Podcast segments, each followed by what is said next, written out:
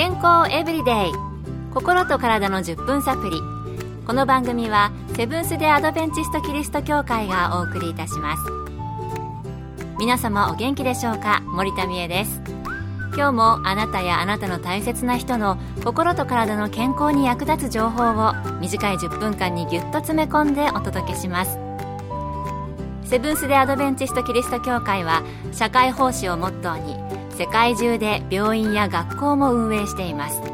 日本でも東京神戸沖縄の3カ所の病院をはじめ福祉施設などの運営を通して皆様の健康と医療福祉の発展に携わってまいりました。なおこの番組は健康情報番組で医師のアドバイスや治療に代わるものではありません。すでに投薬を受けている方また病院に通われている方はかかりつけの医師の指導のもとこの番組の情報も参考になさってください。蒸し暑くなってくるこの時期足など辛いかゆみに悩まされる方おられませんか？また自分はかかっていなくても家族でかかっている人がいたりお風呂屋さんなどでうつるのではないかと心配される方も多いかもしれません。今日のトピックは足の皮膚の病気水虫です。水虫ごときで病院にかかって専門家に見てもらうのを躊躇してしまう方も多いかもしれませんね。しかし、この水虫、かゆみ以外にも様々な症状があると聞いたことありませんか？なかなか治らないけれど、諦めたり、自己流の対処法を続けていて良いものなのでしょうか？今回はアメリカバージニア州の皮膚科医、エドワード・プロダノビック先生に伺いました。まず、水虫とはどんな病気なのでしょう？水虫は医学的には白癬という名前で知られています。カビの一種である白癬菌が皮膚の角質層に寄生することによって起こる皮膚の病気です。水虫は暖かい湿った状態で繁殖し若い成人男性に見られるのが一般的です。水虫には様々なパターンがあり片足だけでなく両足に見られることもあります。例えば足の裏全体やかかとに見られる慢性的に乾燥した皮膚です。それは角質層が厚く硬くなっていきます。こすると皮がむけたり赤切れのようなひび割れを起こします。次に足の指の間のぐちゅぐちゅした湿った皮膚として現れる場合。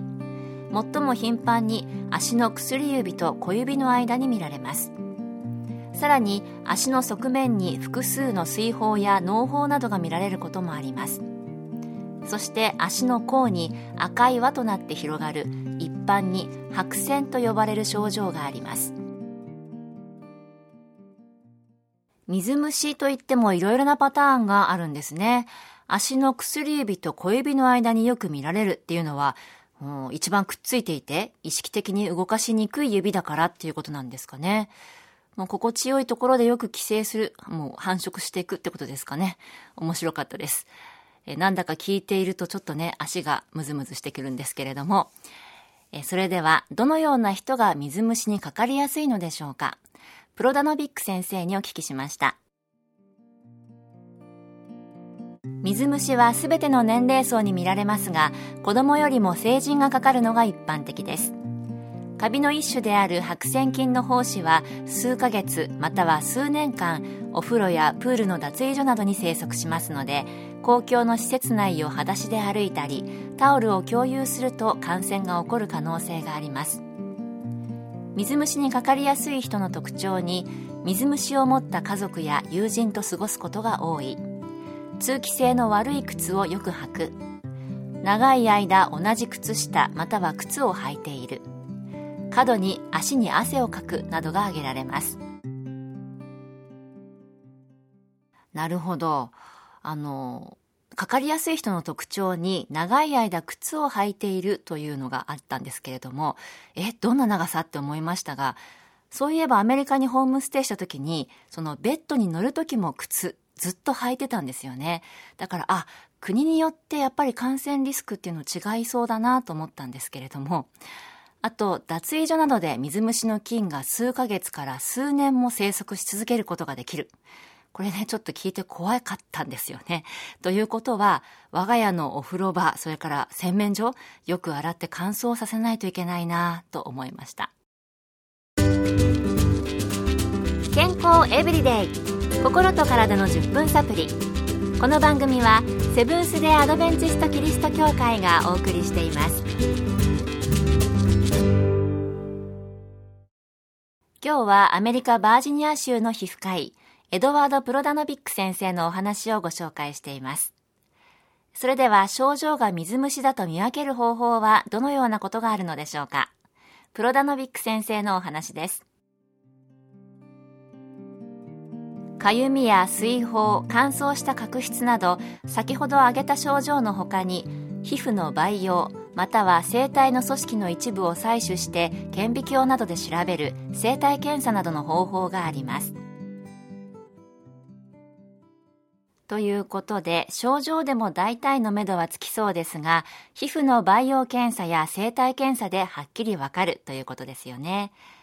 それでは水虫。かかったらしつこいのでなかなか治せないというイメージがありますが、治療はどのような方法があるのでしょうか？プロダノビック先生のコメントです。水虫は通常軟膏などの局所的な抗真菌剤で治療されますが治療がうまくいかない場合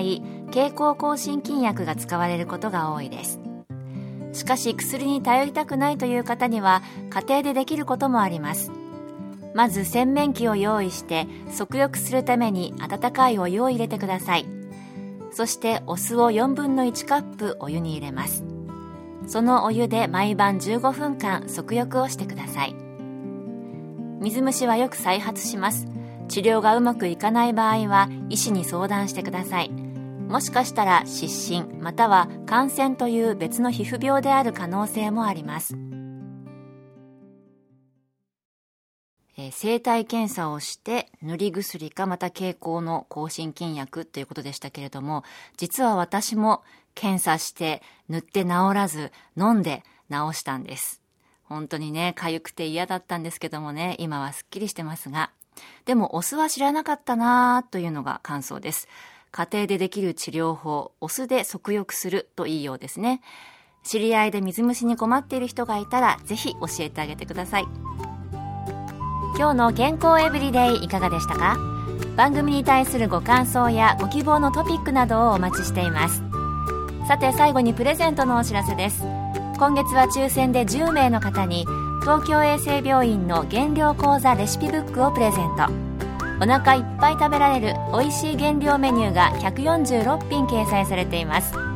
ご希望の方はご住所お名前をご明記の上郵便番号241-8501セブンス・デ・アドベンチスト協会健康エブリデイの係。郵便番号241-8501セブンス・デ・アドベンチスト協会健康エブリデイの係までご応募ください。今月末の消印まで有効です。健康エブリデイ。心と体の10分サプリ。この番組はセブンス・デ・アドベンチスト・キリスト教会がお送りいたしました。明日もあなたとお会いできることを楽しみにしています。それでは皆さん Have a nice day!